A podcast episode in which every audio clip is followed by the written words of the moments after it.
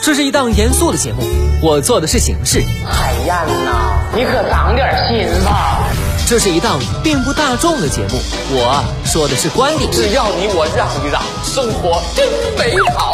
你笑的时候我在思考，我笑的时候希望你能。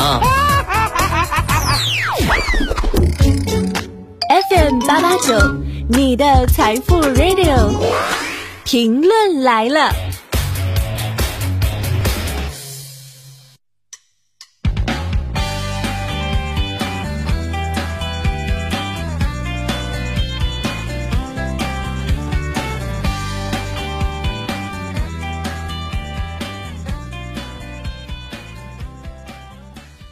收音前的你还好吗？欢迎收听评论来了，我是海鹏。今年双十一买的东西，最近陆续都到货了。其实除了一些纸抽啊、洗衣液之类的生活必需品之外，我也就没买啥别的了。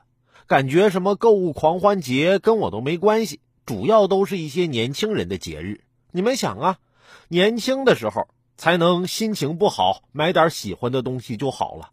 现在人到中年，这招就不管用了，因为自己喜欢的东西，往往都买不起。想到这儿，心情更不好了。但是看到下面这位的经历啊，把我给整乐了。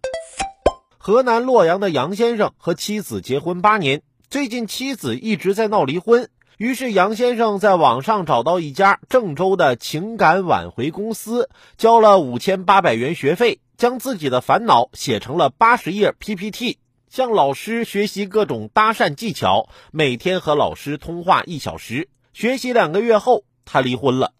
看看老师教给他的技巧啊，比如，你的眼睛真好看，但是没有我的好看，因为我的眼里只有你。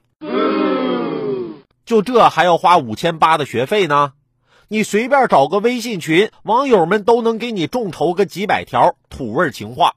我觉得你们俩离婚的原因有没有可能是你老婆以为你出轨了？啊，每天和别人通话一个小时，有写 PPT 诉苦和学习土味情话的时间，不如把这个钱和精力都花在你媳妇儿身上。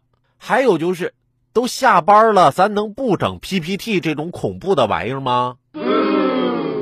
在这儿啊，还不得不提一嘴，这家情感挽回公司方面觉得自己没有问题，是杨先生自己的实际操作有些迟缓。挽回感情这件事儿吧，倒确实是得麻利一点。之前啊，我也曾经有过一个女朋友，交往了一段时间之后分手了。又过了几天，我看到我这前女友在朋友圈里说想和前男友复合，我当时心情那个激动啊，马上打电话去证实。果然是真的，但是我是她的前前男友。